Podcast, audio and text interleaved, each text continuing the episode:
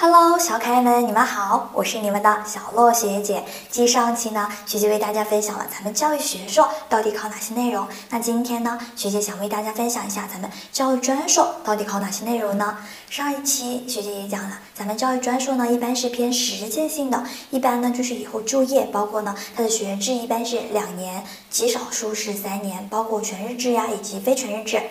那像咱们教育专硕的话啊，主要是包括哪些专业呢？学姐也给大家来分享一下。像学科类的话，有学科语文、英语、数学、生物、地理、历史等等，这些都是有的。然后像小学教育呀、学前教育呀。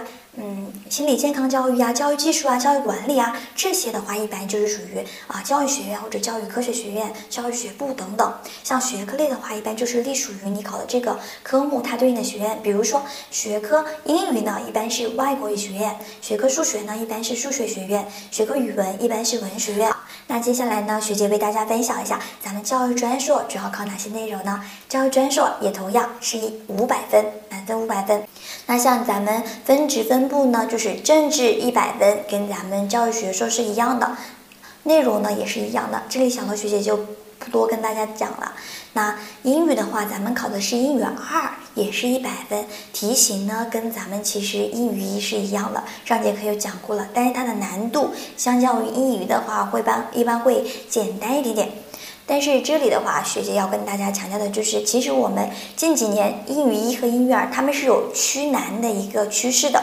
大家如果是考英语二的话呢，也一定要有时间要去刷一下英语一的阅读理解，把里面的单词、长难句都要把它梳理清楚。好，那接下来呢，我们说一下它专业的课的情况。像咱们教育专硕的话呢，一般就是呃分成两门专业课，分别是一百五十分，加起来是三百分。啊，一般呢，第一门专业课是三三三教育学教育综合，不是教育学综合哈，三幺幺才是教育学综合。三三三教育综合考哪些内容呢？一般学校的话是考中国教育史、外国教育史、教员以及教心四门科目。但是像有些学校，比如说西南大学，他们是不考中国教育史和外国教育史的，只考教员和教心。这个大家。一定要去到对应的网上去看一下具体考什么，不要等到六七月份的时候发现自己复习错了，这样就很划不来，对吧？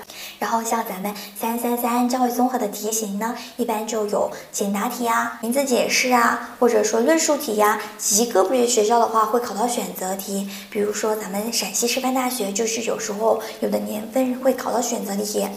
这个大家都不用太去着急，主要就是我们先先要把这个学校对应的参考书把它掌握到位，然后你再去关注它具体的一个题型分布。好，它第二门专业课呢，就是你考的这个专业对应的专业课二。这里要跟大家说的就是咱们三。咱们教育专硕的话呢，一般都是属于自主命题。那自主命题是什么意思呢？自主命题就是说，由你考的这个学校的老师自己来出题，自己来阅卷。相到相较于那个教学综合，它是全国统考，是不一样的。所以呢，每一个学校都是有自己的出题规律以及出题方向的。大家一定要就是说，还是要把近几年的这个学校的一些真题要去把它分析到位。以上呢就是学姐今天想为大家分享的，咱们教育专硕究竟考哪些内容？有问题欢迎滴滴哦。那咱们今天就到这里啦，下期再见，拜拜。